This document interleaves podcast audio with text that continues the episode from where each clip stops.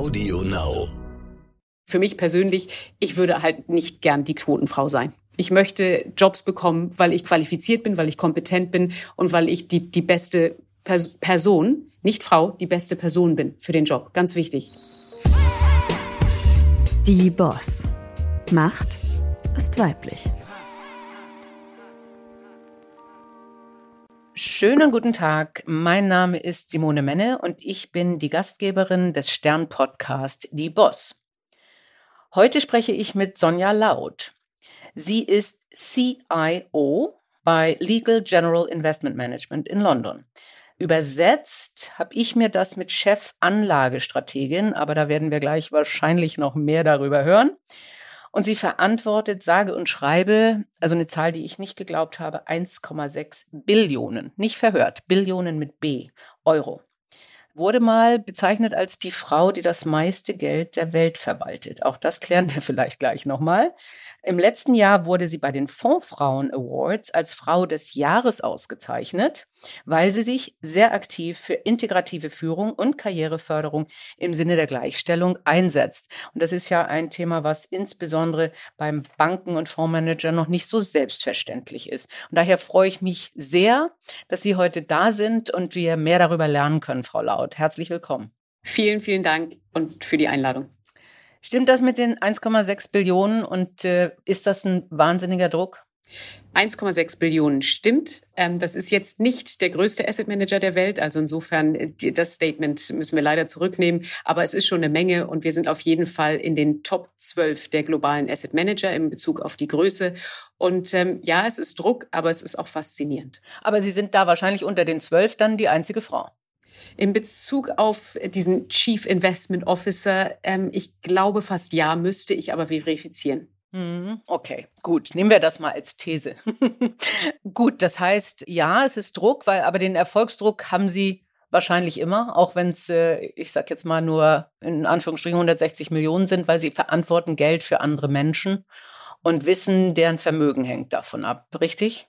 Ganz genau richtig. Das ist eigentlich für mich das Wichtigste. Die Verwaltung von Geld für, für andere Menschen hat, hat immer viel Druck und da sollte eigentlich die Größenordnung keine Rolle spielen. Ich glaube, der Druck entsteht, weil es wahnsinnig transparent ist. Mhm. Nicht? Sie verwalten Geld und es wird verglichen, also ihr Anlageerfolg, die Rendite, die sie erzielen, kann täglich, eigentlich stündlich verglichen werden mit natürlich anderen Fondsmanagern, aber natürlich auch mit dem breiten Markt. Also insofern, das ist eigentlich eher mehr die Transparenz, die glaube ich, den Druck erzeugt. Und das muss man erstmal lernen, damit umzugehen. Diese hohe Summe und diese Verantwortung für die Kunden, das ist Druck. Sie haben gesagt, damit mussten Sie lernen, umzugehen. Wie gehen Sie damit um? Haben Sie Techniken? Wie haben Sie es gelernt? Ich würde sagen, das Lernen hat viel früher angefangen, weil der Druck entsteht schon, wenn Sie das erste Mal als alleinverantwortlicher Fondsmanager Geld verwalten. Und ob das 150 Millionen sind, ob das 5 Milliarden sind, wie ich sie bei der DWS verwaltet habe, das ist dieser transparente Druck, der kommt, sobald sie, ihr Name steht auf dem Fonds. Wie man lernt, damit umzugehen, ist einmal natürlich, dass je, mehr Arbeit und Analyse ich reinstecke, umso sicherer bin ich natürlich ein Stück weit, dass meine Anlageentscheidung richtig war. Mhm. Und das ist dann natürlich gekoppelt, je länger man das macht, kommt eine Erfahrung und natürlich damit dann entsprechend auch mehr ähm, Confidence, dass, dass man die richtigen Entscheidungen trifft. Insofern ist der Druck eigentlich jetzt bei 1,6 Billionen fast einfacher, als er damals war, als ich angefangen habe, weil mhm. es geht eben um diesen Schritt. Das kann man auch theoretisch sich nicht aneignen. In dem Moment, wenn ich die Entscheidung treffe, ich gebe die Order, um ein Wertpapier zu kaufen oder zu verkaufen, das ist, wenn mein Name und wenn dieser Druck entsteht. Und deswegen, je mehr ich mich natürlich mit dieser eigentlichen Investmententscheidung auseinandersetze, kann ich mir selbst natürlich mehr Sicherheit geben, dass ich alles getan habe, um für meine Kunden das richtige Ergebnis zu erzielen. Und damit kommt dann eben über die Zeit die Erfahrung, mhm. wie man damit umgeht und dann natürlich auch, und dann kommt die erste Krise. Das ist ganz wichtig. Ein guter Fondsmanager ist für mich auch jemand, der aus den Krisen gelernt hat. Mhm. Nicht, ähm, das kann in der, in der Dotcom neuer Marktblase gewesen sein. Das kann in der globalen Finanzkrise gewesen sein in 2008, 2009. Nicht, das sind die Erfahrungen. Wie lerne ich mit diesem extremen Druck ja. umzugehen, um neue Informationen ganz schnell einzuarbeiten in meinen Prozess, um dann die richtigen Entscheidungen zu treffen? je besser man damit lernt, umzugehen, umso besser ist man dann in der nächsten Krise. Ganz, ganz wichtig für jeden, der hier natürlich im Investmentteam anfängt. Aber damit kommt dann irgendwann die Erfahrung, dass man mit solchen Krisen und mit dem Druck besser umgehen kann. Mhm. Also das, äh, das gilt ja auch für andere, nicht? Also ich habe, ich sage das auch häufig. Ich hatte ja auch äh, mal einen Karriereknick beispielsweise. Wie scheitert man und wie lernt man draus und entwickelt dann ist ja auch ein ein In-Wort, genau wie Purpose. Wie entwickelt man Resilienz, nicht? Ja, äh, ja. Und äh, und das ist wirklich wichtig, weil wenn es immer nur bergauf geht, äh, dann kann man mit einer Krise nur schwer umgehen. Völlig richtig. Ganz richtig. Mhm, verstanden. Und dann haben Sie natürlich bei diesen Dimensionen auch äh, riesige Schwankungen. Also wir sprechen jetzt äh, Mitte März, äh, wir sind mitten im Ukraine-Krieg und äh, da habe ich jetzt schon mal ein Schreiben von meiner Bank gekriegt, äh, dass also ein gewisses Limit an Verlusten überschritten wurde, was ich für sehr natürlich halte. Ähm, wenn man aber momentan gerade das Geld braucht, wird es dann schwierig. Ja, absolut. Und da kommen wir zu diesem Verständnis, wie angelegt werden sollte. Was ist der Zeithorizont, den man anlegen sollte? Weil, wie Sie gerade gesagt haben, wenn Sie jetzt das Geld brauchen, dann haben Sie im Zweifel nicht den geplanten Betrag, den hm. Sie ursprünglich mal angesetzt haben. Und äh, das ist etwas, mit dem wir täglich leben. Aber ich glaube, was ganz wichtig ist, die Komplexität des globalen Rahmenwerkes hat sich, hat sich dramatisch mhm. verändert. Und das war sogar bevor wir den geopolitischen Schock ähm, bekommen haben, den wir jetzt gerade sehen, weil einfach äh, global, sag ich mal, die Interkonnektivität und das gesamte Rahmenwerk Zentralbanken, Fiskalpolitik, dann hatten wir zwei Jahre Pandemie. Es ist wahnsinnig viel, was im Moment passiert. Mhm. Ja, ich denke, das merken wir ja alle auch im täglichen Leben. Und das hat natürlich dann Einflüsse auch auf äh, Börsen und, äh, und Aktien und Anlagen. Was kann ich mir vorstellen? Also war das richtig übersetzt? Chefanlagestrategin. Das heißt, Sie sind die Frau, die als Oberste die Strategie für die Anlagen Ihres Instituts festlegt. Nicht ganz. Ich bin verantwortlich für das gesamte Investment-Team und das geht über alle Anlageklassen. Das mhm. ist sehr wichtig. Also mhm. es geht über Aktien, Renten und ähm, natürlich auch über alle anderen Bereiche, die wir abdecken. Das heißt, ich arbeite mit meinem Management-Team, die dann entsprechend für ihr Bereiche verantwortlich sind, diese Strategie okay. festzulegen. Das heißt, ich weiß schon, was äh, bei uns im Fixed-Income-Bereich passiert. Ich weiß, was bei uns in dem Aktienbereich passiert, bei unseren passiven Anlageklassen und in unserem Solutions-Bereich. Aber aber ähm, ich bin nicht diejenige, die dann die einzelne Aktie kauft. Das geht nicht bei 1,6 Billionen, weil da müsste ich schon äh, übermenschliche Kapazitäten haben, um das umzusetzen. Aber insofern, ähm, ich bin schon verantwortlich dafür, dass mein Management-Team das richtig umsetzt im Sinne unserer Kunden. Diese ähm, Erfüllung von unseren Kundenwünschen und die Ziele, die ähm, eben mit den einzelnen Fondsprodukten einhergehen, das ist meine Verantwortung. Und da muss ich schon zumindest genug Detailwissen haben, um zu wissen, dass die Teams das richtig machen. Und wie sieht so der Arbeitstag aus? Also Sie kriegen Beratung von Menschen, die jetzt sagen, okay, das passiert in der Welt, das erwarten wir, das sind unsere Prognosen und äh, reden dann mit ihrem Team, um zu sagen, okay, was machen wir da draus? Wo sollten wir jetzt Gold kaufen oder sollten wir was anderes machen? Ist schwer vereinfacht wahrscheinlich, aber. Nein, sagen wir mal so, das ist ein großer Teil des Tagesablaufs und wir machen die meiste Analyse selbst. Und wir sind ein sehr integriertes Team. Sie haben es am Anfang gesagt, das ist mir sehr, sehr wichtig. Ich bin der Meinung, man kann die momentane Komplexität nur verstehen, wenn ich wirklich meine Best und meine Brightest, nicht die cleversten, die ich hier auf dem Investment-Team habe, dass ich die zusammenbringe, weil ich muss wirklich die Problematik von allen Seiten betrachten. Das bin ich der Meinung, hat sich sehr verändert. Früher haben wir in der Industrie sehr viel, hier ist mein Aktienteam, da sind die Fixed-Income-Leute, die machen ein bisschen Multi-Asset und wir haben es in der Regel nicht so zusammengebracht. Und durch aber eben diese verstärkte Integration und diese Interkonnektivität Konnektivität muss ich halt heutzutage das alles zusammenbringen, um wirklich eine Problemstellung erstmal zu erarbeiten. Das heißt, in unserem Verständnis, wo die Reise hingeht, muss ich heutzutage so viele verschiedene Facetten mit einbringen und daher kognitive Diversifizierung ganz, ganz wichtig, weil es gibt viele Menschen, die das halt dann von, einer, von einem anderen Blickwinkel betrachten mhm. und ganz häufig ganz wichtige Beiträge leisten. Das machen wir selbst. Und dann geht es darum, mit unserem Ausblick, wo die Reise hingeht, wie über übersetze ich das in verschiedene Anlageklassen und das muss ich dann wieder übertragen auf die Teams zu sagen, okay, ihr seid verantwortlich, weil natürlich verschiedene Produkte haben verschiedene Zielsetzungen. Ihr seid verantwortlich, das richtig zu interpretieren und dann entsprechend umzusetzen. Das ist ein großer Teil. Der zweite ist aber, da sind viele administrative Tätigkeiten, die äh, viel mit dem regulatorischen Rahmenwerk zusammenhängen. Und wie wir zum Beispiel jetzt im Moment in der Russland-Ukraine-Krise, da sind viele technische Details. Was machen wir mit dem Exposure, was wir haben? Wir sind ein großer Indexanbieter. Das heißt, wir reflektieren nur, was ein bestimmter Index drin hat. Und da ist natürlich dann noch Russland dabei mhm. gewesen. Und da sind jetzt hauptsächlich erstmal technische Fragen. Was machen wir damit? Der Markt ist zu und ähm, wo, wo, wo behalten wir die, die Securities? Also da sind, sind viele Dinge, die dann noch nebenbei passieren, wo ich mich sehr stark engagiere, auch dann mit anderen Industrieteilnehmern. Mhm. Das heißt, die Asset Management Industrie kommt zusammen, um Lösungen zu finden, wie wir hier im Interesse der Kunden einen, einen Weg rausfinden. Okay. Aber dann ist es vielleicht ja vergleichbar. Also ich hatte immer die Position, als Finanzvorständin, dass ehrlich gesagt alle meine Mitarbeiter mehr wussten als ich in ihrem Feld. Und die Herausforderung wirklich war, dieses alles zu hören, gut zuzuhören in der Diskussion. Und Sie sprachen eben die unterschiedlichen Perspektiven und Sichtweisen an, dann abzuwägen und am Ende zu einem Ergebnis zu kommen. Äh, und gar nicht so sehr, ich muss das alles selber können. Geht gar nicht, haben Sie schon richtig gesagt. da müsste ich übermenschliche Kapazitäten haben, diese Informationsflut aufzunehmen, zu interpretieren. Und im Zweifel würde ich ganz, ganz wichtige Aspekte gar nicht sehen. Nicht, weil mhm. ich, ich bin ein Mensch und mein Team wird andere Aspekte einbringen. Und das ist so wahnsinnig wichtig. Das ist diese Idee, dass wenn ich ein erfolgreiches Team habe, das basiert darauf, dass jeder weiß, dass er gehört wird. Nicht? Und dass jeder weiß, dass die Meinung, die eingebracht wird, auch reflektiert wird und entsprechend mit integriert wird. Das ist für mich das Wichtigste und ist gerade in der Größenordnung, über die wir hier sprechen und die Komplexität des Finanzmarktes, über den wir sprechen, geht es gar nicht anders. Und ich glaube, das ist auch etwas, was wir von unseren Kunden sehen. Kunden möchten gerne mit weniger Ansprechpartnern zusammenarbeiten, möchten dafür aber ein mehr gesamtheitliches Bild und einen mehr gesamtheitlichen Service bekommen.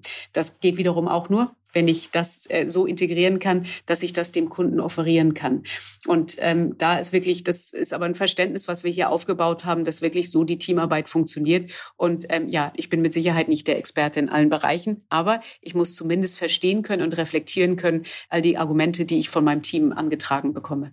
Ist das einer der Gründe, warum Sie so erfolgreich sind, dass Sie eine gute Führungskraft sind und gar nicht so sehr die brillanteste Anlage Investorin, wie auch immer, ja? Ja, muss ich ja gar nicht sein. Ich, mhm. ich bin nicht diejenige, die die endgültige Entscheidung trifft. Ich muss dafür sorgen, dass mein Team optimale Voraussetzungen mhm. hat, das umzusetzen. Und ich muss dafür sorgen, dass mein Team die beste Version von sich sein kann. Nicht, dass, dass mhm. wir wirklich das Talent, was wir haben, so fördern, dass wir hier die besten Ergebnisse bekommen. Und das bedeutet auch, dass ich die, ähm, dass, dass mein Team im Vordergrund stehen muss. Ich mhm. möchte, dass die Kunden mein Team sehen, nicht mich. Ich bin gerne mhm. dabei und ich bin mhm. auch gerne bereit, ähm, äh, Auskünfte zu geben. Und äh, das mache ich auch sehr gerne, wie Sie vielleicht gesehen haben aus meiner Historie. Aber mein Team ist, ist verantwortlich, das Risiko zu managen und die, den, den entsprechenden Anlageerfolg zu erzielen. Und insofern sollten die dafür auch honoriert werden. Ja, das finde ich toll. Also man bringt das dazu, dass jedes Teammitglied seine Stärken ausspielen kann und deswegen ist das Gesamte stärker als jeder alleine. Zu Ihrer Karriere. Für mich sieht das super geradlinig aus. Nun ähm, weiß ich, dass viele das bei meinem Lebenslauf auch sagen, aber es war ja immer Bank, Investment und dann einfach immer eine Stufe höher. Äh, ist das so geradlinig gewesen? nicht, nicht ganz. Ich weiß, so im Rückblick sieht so ein bisschen so aus, aber da waren schon ein paar Entscheidungen dabei, die zu dem Zeitpunkt, als ich sie fällen musste, sich nicht so angefühlt haben, wie sie jetzt im Rückblick aussehen. Und was ich aber immer mir die Zeit genommen habe, ist zu reflektieren.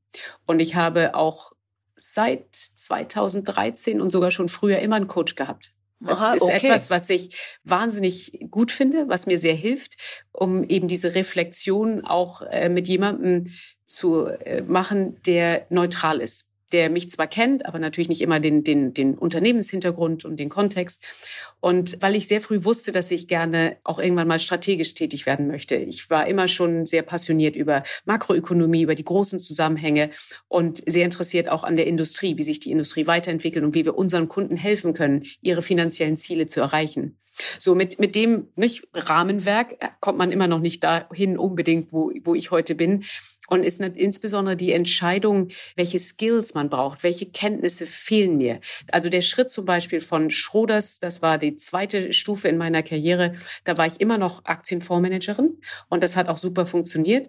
Da habe ich aber gemerkt, das ist nicht alles, was ich machen möchte. Und dann war das eine ganz bewusste Entscheidung zu sagen, welche Skills fehlen mir? Was muss ich jetzt noch machen, um einen, einen Schritt nach vorne machen zu können? Deswegen habe ich das Executive MBA gemacht, habe also Schroders verlassen, habe das Executive MBA gemacht und habe dann einen Multi-Asset äh, Fondsmanager-Job angenommen, weil ich musste Fixed Income abdecken und den Asset-Allokationsbereich.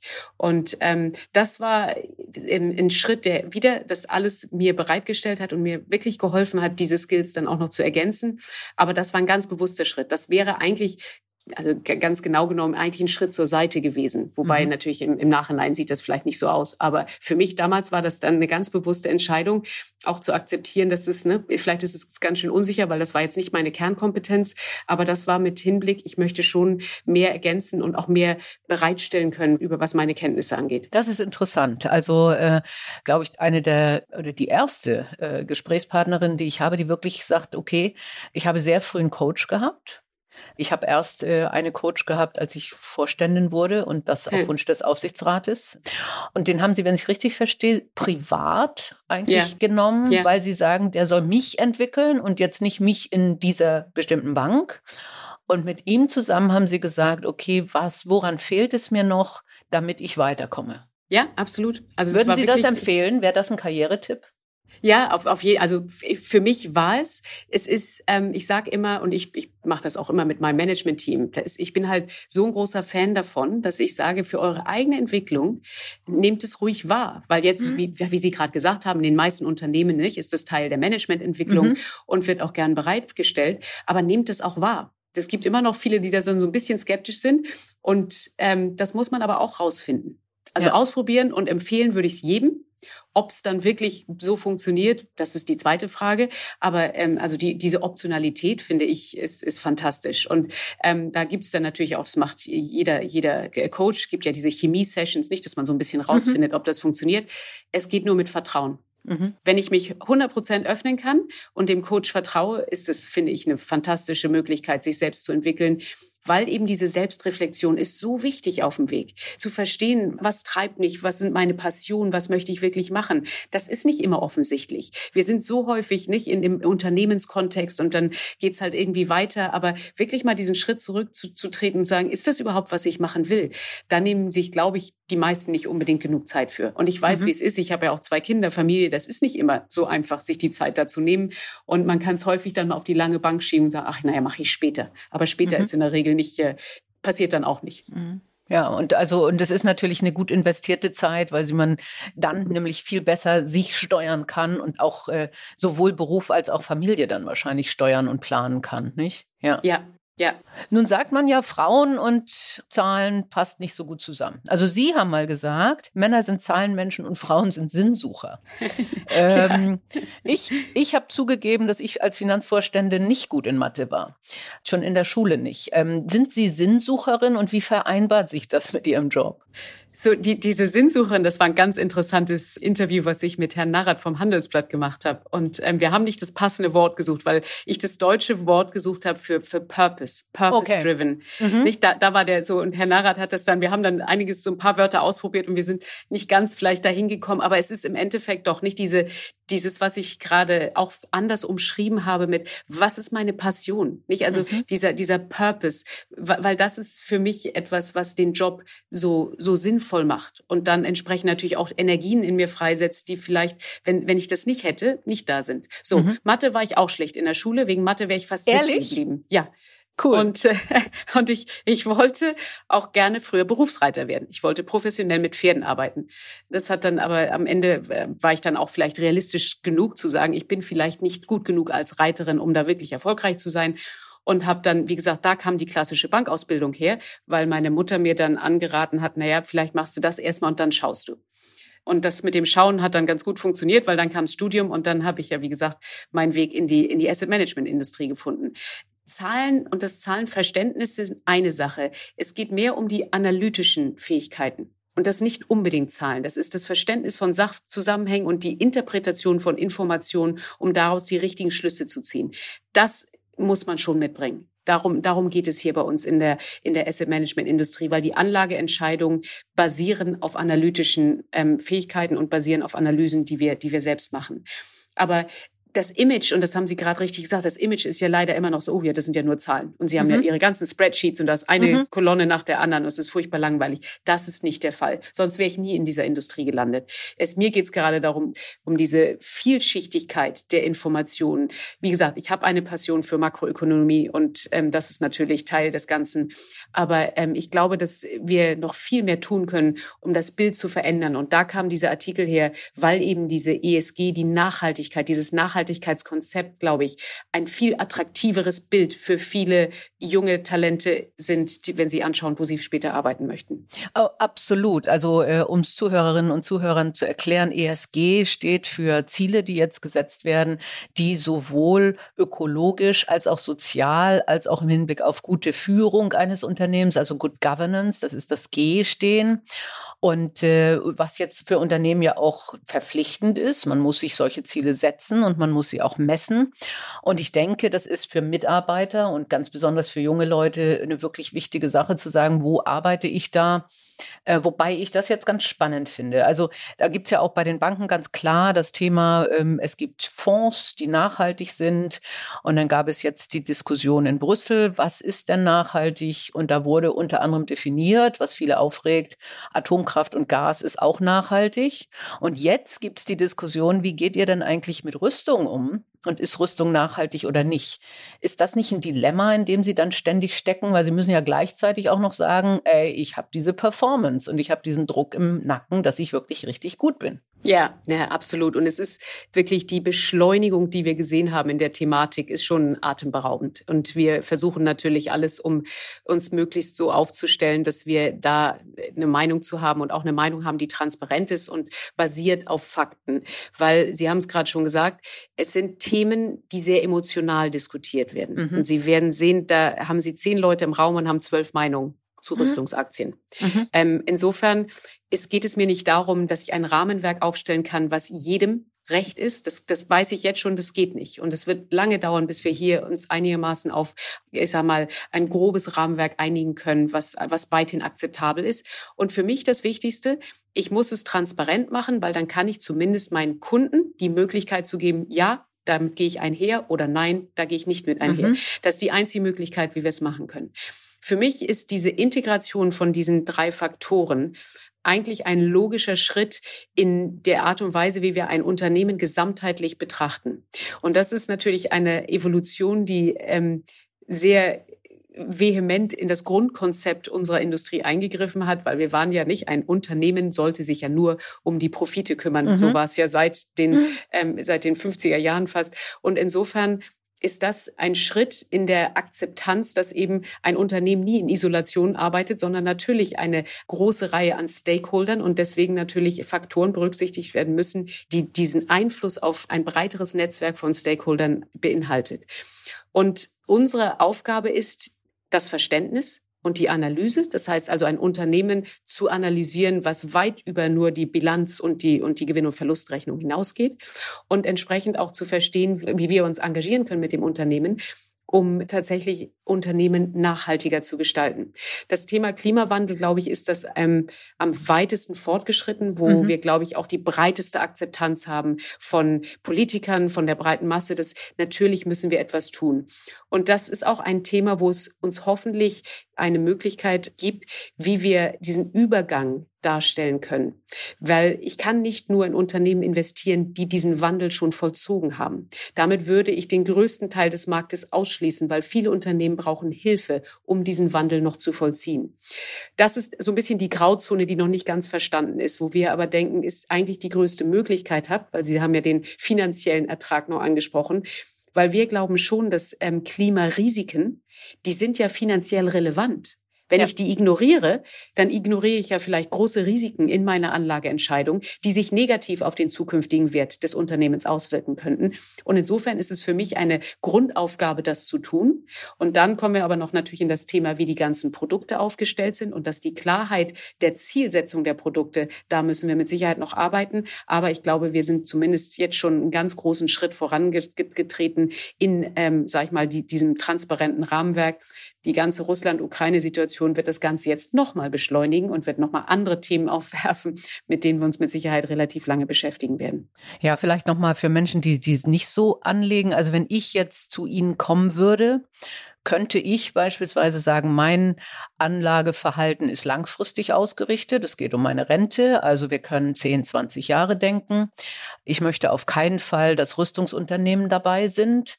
Ich möchte auch nicht, dass, ähm, was weiß ich, äh, äh, bestimmte Energiekonzerne dabei sind oder auch was ganz anderes, Alkohol oder wie auch immer. Es gibt, abhängig von dem Anlieger kann man dann wirklich sagen, so möchte ich das. Oder äh, manche könnten dann natürlich auch sagen, weil das ist ist die private Entscheidung. Ich möchte möglichst schnell, möglichst viel Rendite.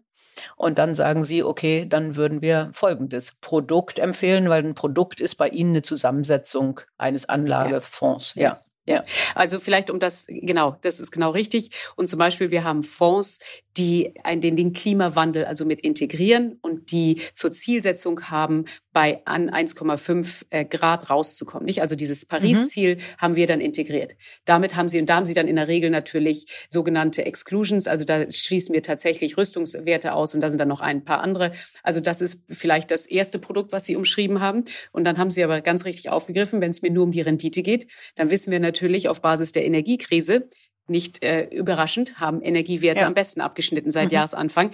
Das kann für einige ein Konflikt sein, mhm. aber ist natürlich die Realität mit den Verwerfungen, die sich gerade hier auftun auf Basis eben der Zusammensetzung der Energieressourcen gerade in Europa. Ja, und ich, ich denke, was Sie auch gesagt haben, was auch ganz wichtig ist, und das ist auch für Unternehmen wichtig und das ist auch wichtig für die Gesellschaft zu verstehen, wir sind in einer Übergangsphase. Also wenn wir, das ist vielleicht das einfachste, plakativste Beispiel, an die Automobilbranche denken, da wird momentan das meiste Geld verdient mit SUVs. Das ist die größte Marge. Gleichzeitig braucht man aber den Übergang zum Elektroauto, was momentan nicht so viel Marge abliefert. Das heißt, sie brauchen das eine, um die Zukunft zu finanzieren.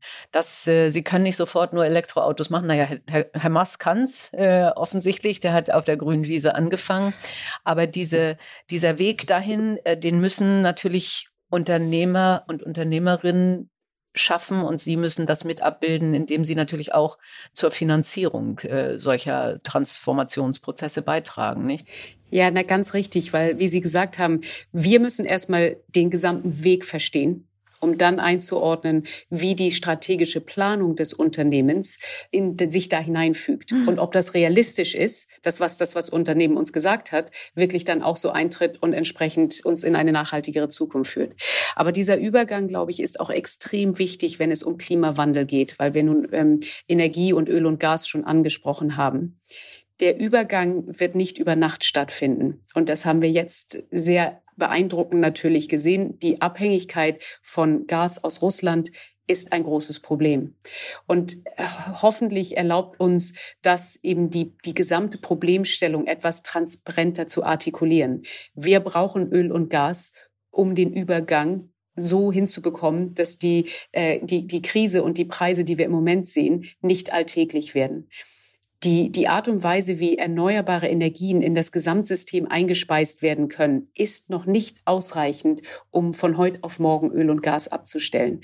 Und deswegen sind wir eigentlich grundsätzlich nicht bereit, also in unseren breiten Portfolios Öl und Gas grundsätzlich auszuschließen. Was wir sagen ist, wir fokussieren uns auf die Unternehmen, die schon besser sich adjustiert haben und wir arbeiten mit denen, die sich noch adjustieren müssen. Aber das Grundverständnis muss sein, dass wir Öl und Gas, wir können es nur langsam aus dem ah. System ausschließen und, und dann ersetzen. Das äh, würde ich mir wünschen, dass die Diskussion dann noch ein bisschen offener und ehrlicher wird, mhm. weil äh, dann würden wir hoffentlich eine etwas weniger emotionale Diskussion auf Breite, auf der großen Breite sehen. Ja, das ist generell, glaube ich, ein Problem derzeit nicht, dass Menschen, auch Medien sehr gerne schwarz-weiß haben weil das vermeintlich Sicherheit gibt, aber die Welt ist leider in ganz, ganz vielen Grautönen, nicht? Aber so wie Sie es beschrieben haben, kommen wir nochmal zurück auf die Frauen, die Sinnsucherinnen, also nach Purpose sind.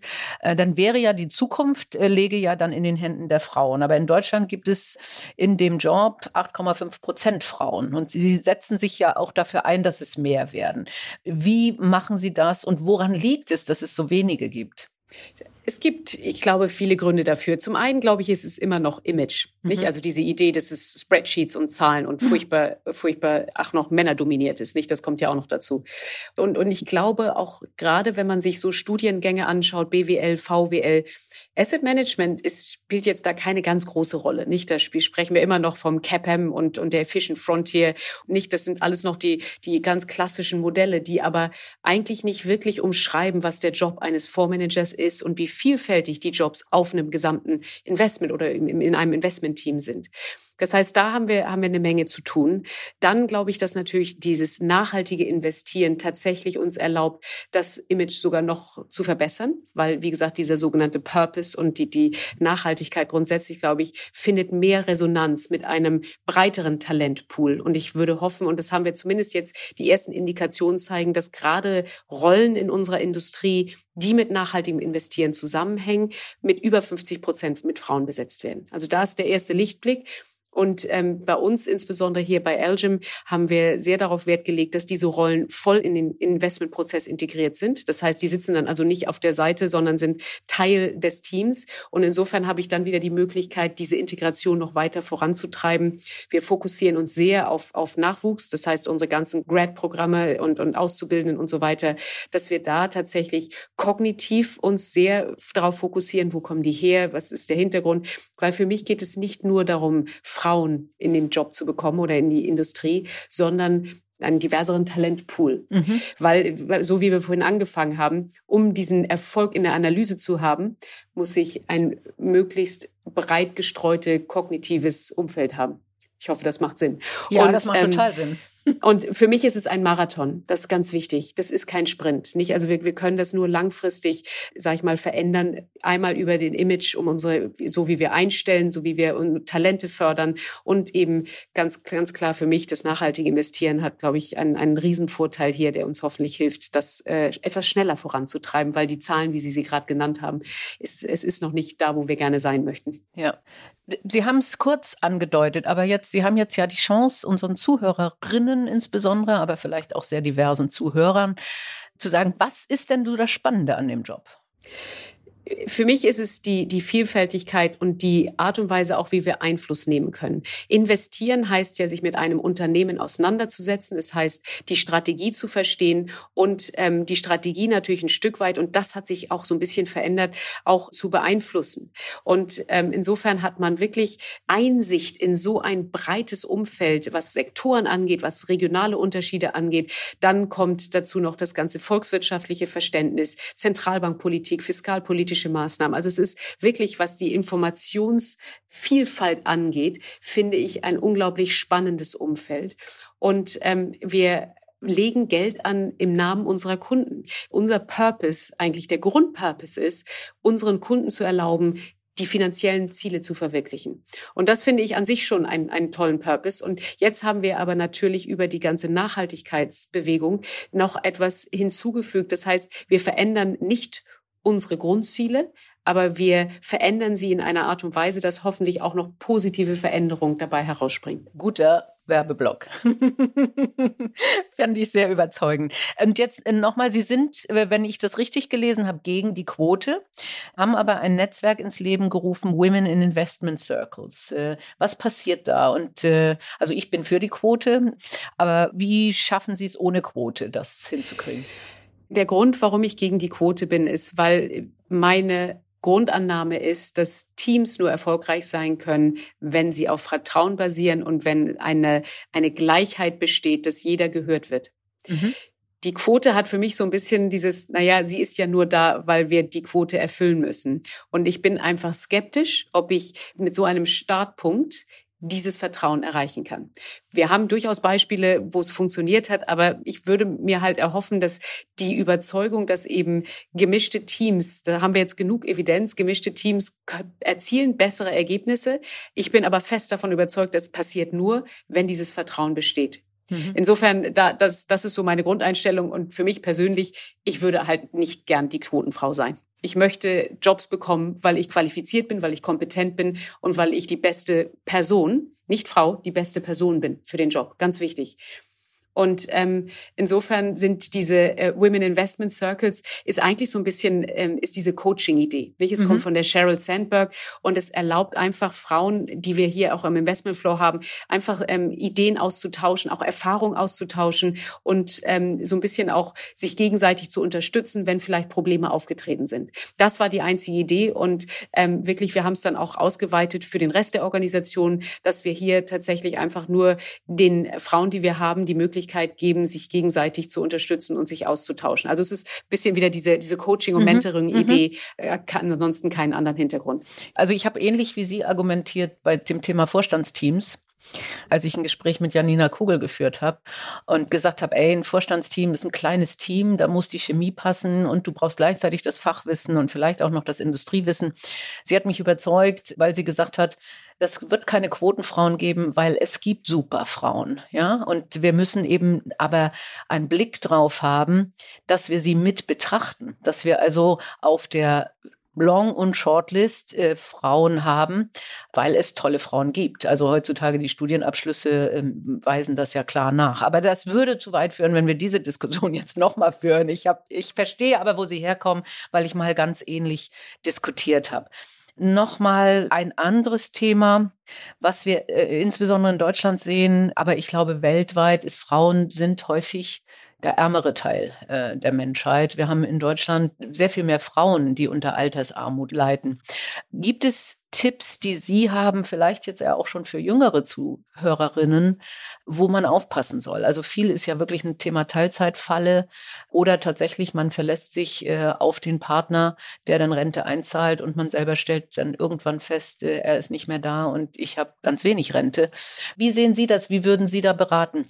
Ich glaube, Sie haben es schon ganz richtig gesagt. Das Verständnis ist erstmal das Wichtigste. Nicht sich also mit dem Thema auseinanderzusetzen. Und da gibt es keinen Zeitpunkt, der zu früh ist. Mhm. Es geht wirklich darum zu verstehen. Und da, glaube ich, haben wir immer noch eine, eine ganz große Lücke. Wie viel bezahle ich eigentlich ein? Was würde das eigentlich bedeuten, wenn das jetzt meine, meine monatlichen Einzahlungen sind für den Rest meines Lebens? Was kommt denn dabei raus? Das Verständnis müssen wir erstmal weiter vorantreiben und ähm, wirklich den Frauen zu erlauben, sich dieses Verständnis anzueignen, um dann tatsächlich auch zusätzliche Maßnahmen anzustreben. Das heißt, wenn die Frauen dann feststellen, oh, das ist ja tatsächlich nicht so üppig, was können Sie denn in, in zusätzlichen Sparmaßnahmen beiseite legen? Und da kommt dann wieder die gesamte Finanzplanung mhm. ähm, zum, zum Tragen. Aber ganz, ganz wichtig, ähm, nicht warten. Rente fängt gleich am Anfang an, sobald man ins Berufsleben eintritt.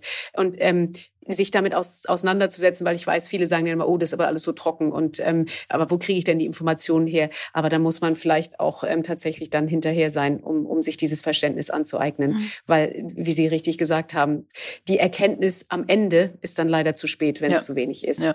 Und ich hatte tatsächlich auch mal ein Panel mit äh, verschiedenen Frauen aus der Finanzbranche, die gesagt haben, es ist immer noch häufig so, dass äh, Frauen sich entweder auf die Männer in der Geldanlage verlassen oder auch zum Gespräch dann ihren Mann auf jeden Fall mitbringen und den Mut zu haben, zu sagen, ey, das kannst du alleine auch verstehen und du solltest es verstehen, weil es tatsächlich um dein Geld und dich und dein Alter geht, denke ich, ist, ist nochmal ein ganz wichtiges Thema. Jetzt gibt es äh, äh, heutzutage ja auch direkt Finanzangebote für Frauen. Wir haben eben gesprochen, Frauen gehen vielleicht anders mit Geld um. Es gibt spezielle Produkte jetzt für Frauen. Was ist da anders und was ist an der Ansprache anders? Ich glaube, es ist insbesondere die Ansprache, die anders ist. Die Finanzprodukte an sich werden sich nicht groß unterscheiden. Die können vielleicht eine bestimmte Nuance haben, wenn es um Nachhaltigkeit geht. Aber das, glaube ich, ist nicht frauenspezifisch. Da werden wir auch viele Männer finden, die sich dafür interessieren.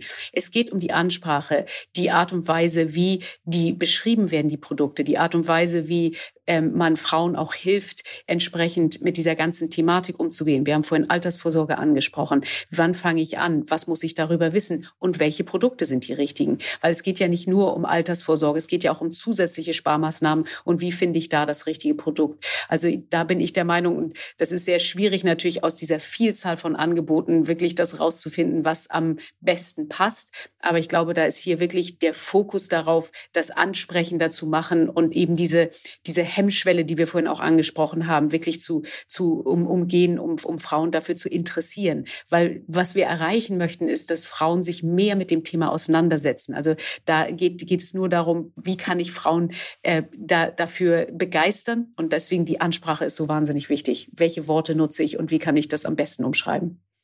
Wir hatten das einmal in einem Podcast, habe ich mit einer Universitätspräsidentin gesprochen.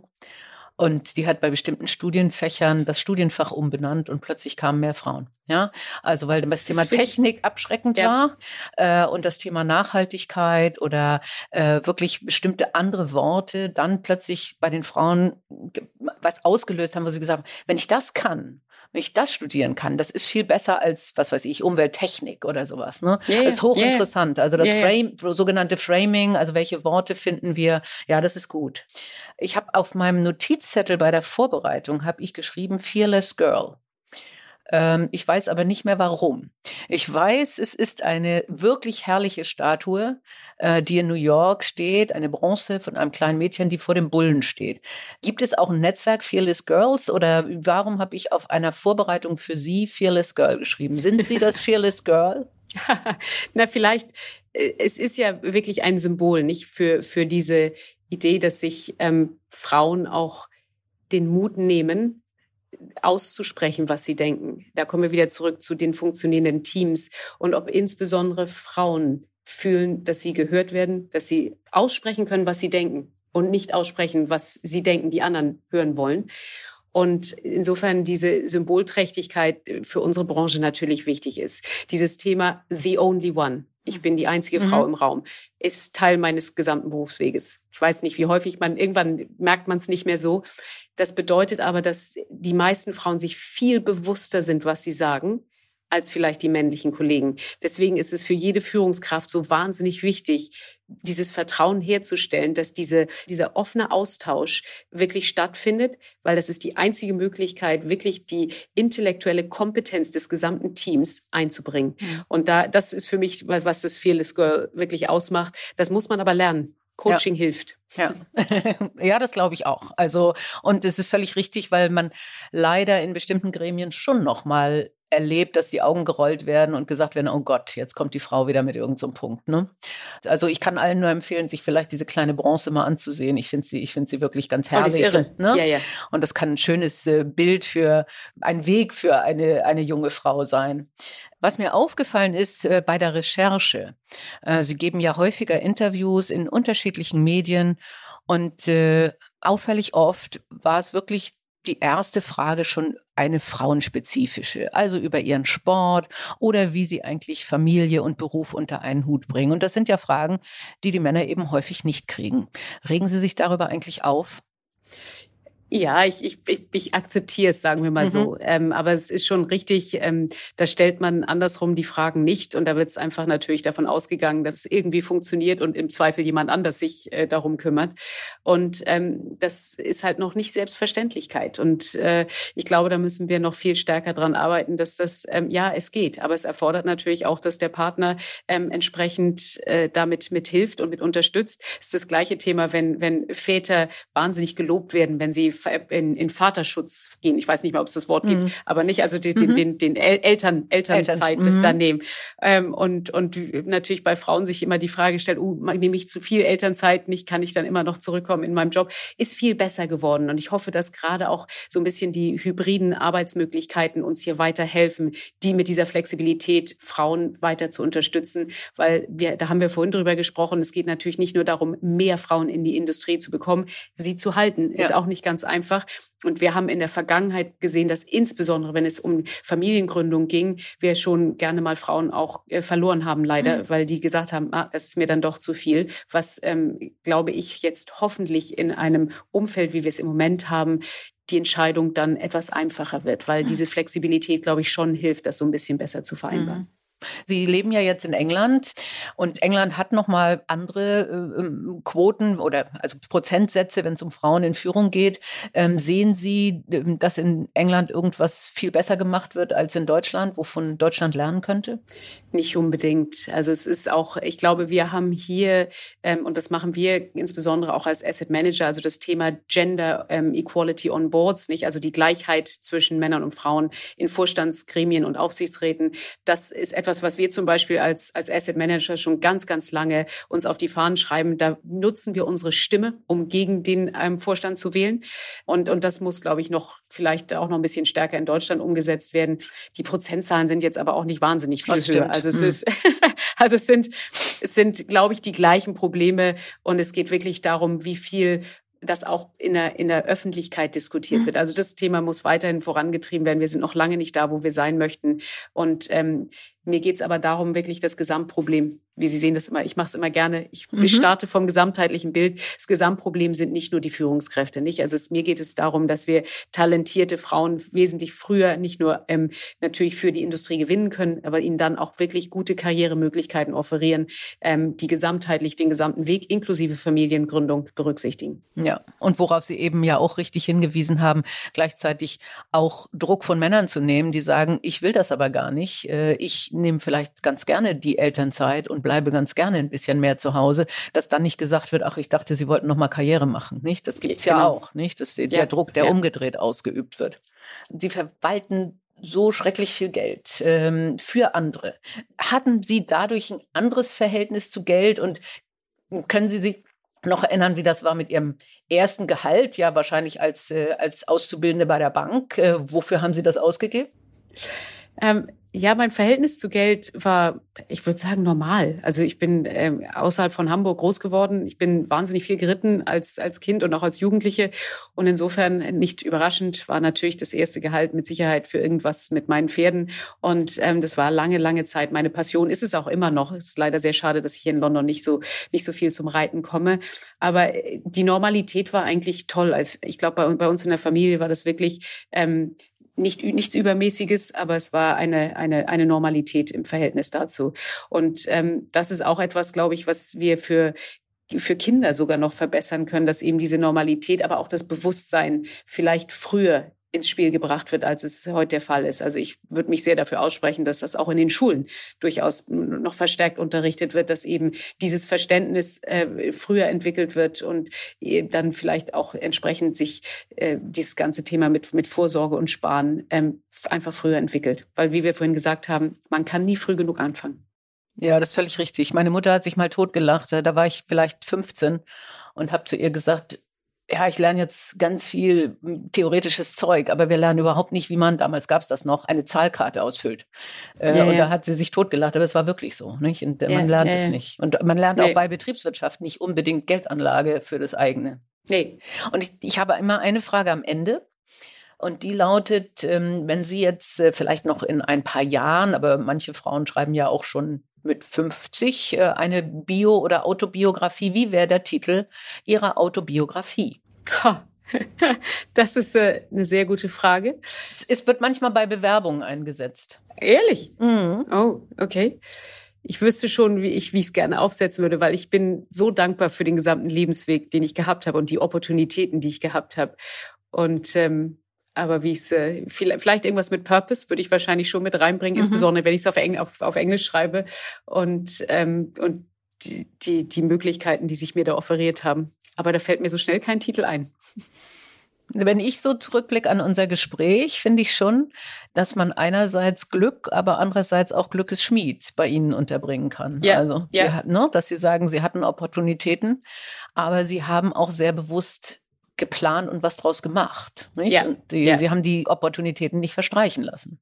Nein, das ist ganz, ganz wichtig. Ich war wirklich, es war ein, ein bewusster Weg. Mhm, mhm.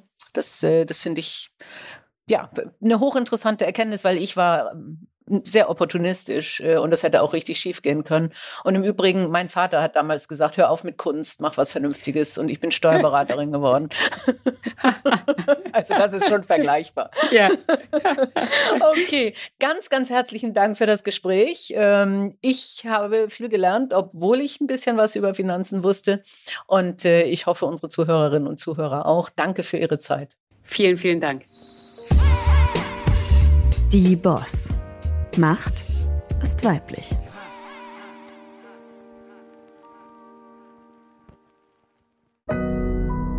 Audio Now.